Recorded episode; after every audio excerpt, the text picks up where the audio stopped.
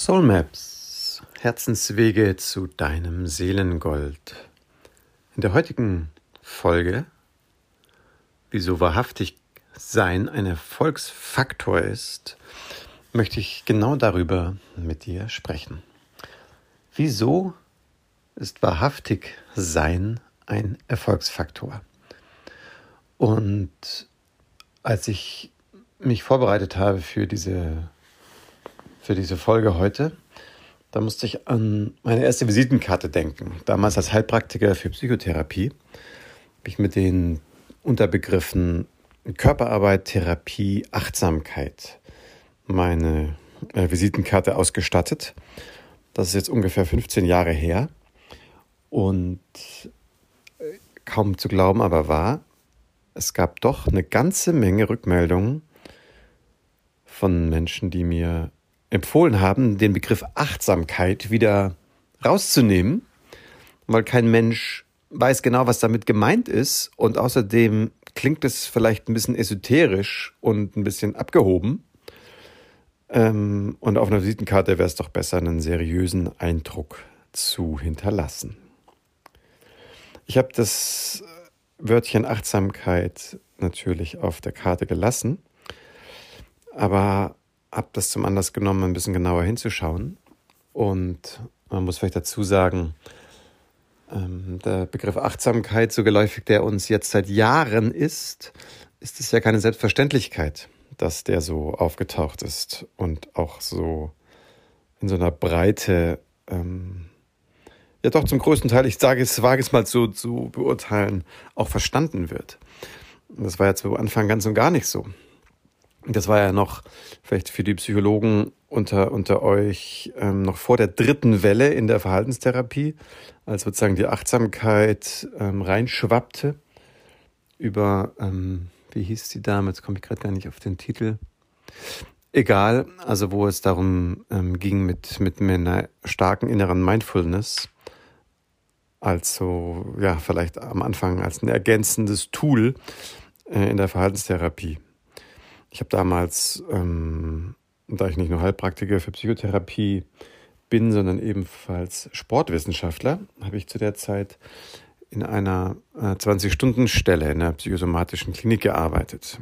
Verhaltenstherapeutisch orientiert, einer der größten Europas und konnte das dann so hautnah miterleben und eben auch mit vielen, vielen Hunderten von Patienten erleben und auch mit einigen durchaus skeptischen Kollegen ähm, ja, explorieren, erforschen, weiter durchsprechen. So für diejenigen von euch, die schon ein bisschen länger unterwegs sind, ähm, und ich vermute gerade unter meinen Coaching-Kollegen, aber auch ähm, Seminarleiterinnen, Therapeutinnen äh, sind da schon ähm, recht bewandert.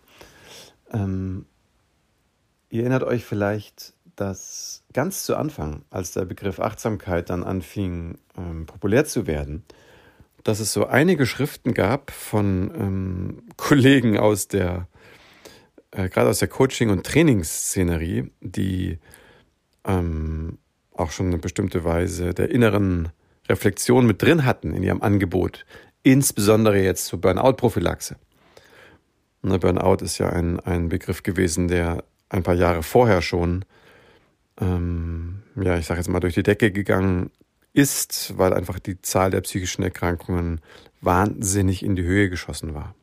Und da gab es einige Kollegen, da musste ich immer sehr schmunzeln, die dann in ihren Artikeln einfach das Wort Aufmerksamkeit durch das Wort Achtsamkeit ersetzt haben.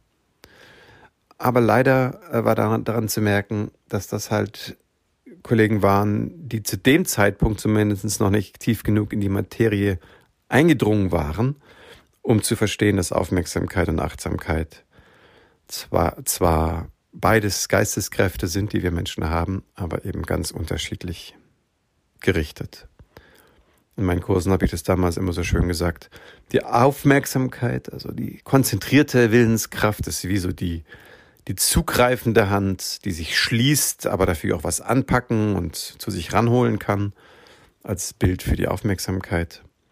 Während die Achtsamkeit eher die offene Hand ist, die empfangende Hand, die auch zu unterscheiden vermag, ob da jetzt irgendwie ein Eurostück reinfällt oder vielleicht eine ganz, ganz leichte Feder.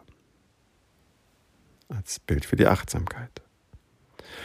Ja, warum erzähle ich euch das so ein bisschen in der Breite und Tiefe? Das ist, weil ich den Eindruck habe, mit dem Begriff Wahrhaftigkeit wird es uns ein bisschen ähnlich gehen.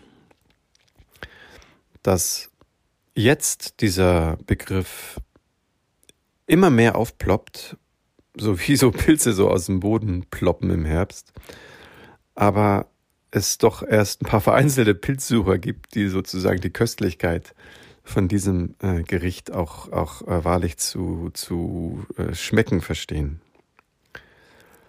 Ich denke trotzdem, dass es total viel Sinn macht, von Anfang an auf dem eigenen Herzensweg sehr wahrhaftig zu sein. Wenn du mal ganz nüchtern darauf guckst, ist es ja auch eigentlich das Logischste der Welt. Den eigenen Herzensweg zu gehen und dabei wahrhaftig zu sein, ist in meinem Bild eigentlich wie so siamesische Zwillinge. Das geht Hand in Hand. So, jetzt weiß ich aber aus eigener Erfahrung, und das hat wirklich sehr viel Auseinandersetzung und Mindset-Trainings noch und nöcher gebraucht, um das jetzt auch zu verkörpern. Also was bedeutet es? Natürlich bin ich mir der Ausrichtung und Intensität und Wahrhaftigkeit von dem Angebot meines Herzens völlig im Klaren. Aber jetzt darüber zu sprechen, sich auszutauschen, auch sichtbar zu sein, sei es auf der eigenen Homepage oder in irgendwelchen sozialen Netzwerken, ist ja dann eine ganz schöne Herausforderung, ich sag mal so ein bisschen diese, diese Übersetzung hinzubekommen. Okay, ich bin hier in etwas total drin jemand anderes vielleicht auch, aber vielleicht eben auch nicht ganz so tief. Und wo treffen wir uns? Wo, wo ist es möglich, sich abzuholen? So, und ich könnte mir vorstellen, dass du als ein Mensch, der ebenfalls daran interessiert ist, sein Herzensthema nach draußen zu bringen. Und gerade wenn dein Herzensanliegen ein bisschen ähm, subtiler ist oder ähnlich wie bei mir es gar nicht so einfach ist, wirklich zu beschreiben, was man denn da tut, ähm, weil da muss man manchmal schon auch ein bisschen miteinander gesprochen haben und in einem tieferen Kontakt sein, dann hast du vielleicht auch das eine oder andere Mal diese Klippe zu meistern gehabt oder hast sie noch vor dir. So dieses, wie sage ich es meinem Kinde? Also wie spreche ich wahrhaftig über das, was mir so sehr am Herzen liegt?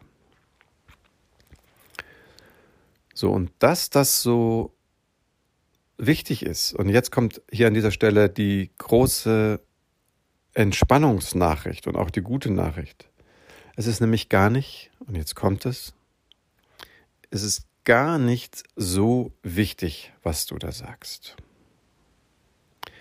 Entscheidend ist, dass du von dort her sprichst, wo du spürst, wo du realisierst, hier bin ich, wo mein Wesenskern auch wirklich mit involviert ist. Weil geh mal davon aus, dass wir Menschen, dass wir alle, man könnte sagen, wie so eine Art Sinn haben für, für was Echtes oder für das Echte. Und geh mal davon aus, dass dieser Sinn gerade dabei ist, immer stärker zu werden. Und jetzt schlag mal einfach die Brücke zu diesem, zu diesem unglaublichen Wust, zu dieser unglaublichen Flut an Informationen, mit der wir tagtäglich konfrontiert sind. Und erinnere dich, dass neben dem ganzen Wissen, wenn es jetzt um Entscheidungen, an, äh, um Entscheidungen geht, es häufig sowas ist wie so ein Bauchgefühl, so eine Intuition für ein Ja oder ein Nein. Selbst in, in Manager-Zeitschriften. Ich kann mich erinnern, dass ich in meinem, ich glaube, im Handelsblatt oder wo das war, ich mal so einen Artikel gelesen habe über die, die Gemeinsamkeiten der, weiß ich nicht, was das jetzt war, der fünf erfolgreichsten, was weiß ich, Investoren, bla bla bla. Ähm, und eine ganz wesentliche Gemeinsamkeit war, dass die so ein gewisses Bauchgefühl beschrieben haben, dass sie sozusagen in der Fülle der Möglichkeiten und Informationen dann zu irgendeinem Zeitpunkt dann eine Entscheidung getroffen haben. Das heißt jetzt nicht ohne Informationen, aber das bedeutet, die Entscheidung fußte nicht ausschließlich auf den Informationen, sondern es war noch was Drittes mit dabei. So, und ich habe jetzt mich entschlossen, zu so einem frühen Zeitpunkt in diesem Soul Maps Podcast schon die Wahrhaftigkeit und das Wahrhaftigsein anzusprechen, damit du gleich von Beginn an eine Bestärkung und eine Bestätigung bekommst, dass, und das ist zumindest meine Einschätzung, dass es jetzt genau der richtige Zeitpunkt ist, wo immer mehr Menschen darauf vertrauen, dieser, ja, man kann es innere Stimme nennen, dieser inneren Stimme auch zu folgen.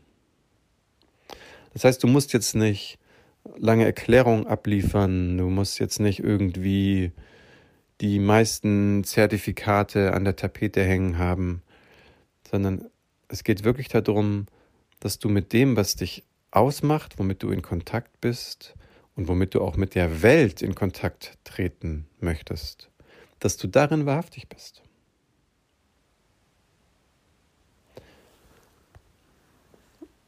So, und ich hoffe, dass ich dir damit jetzt ähm, viel Mut machen konnte.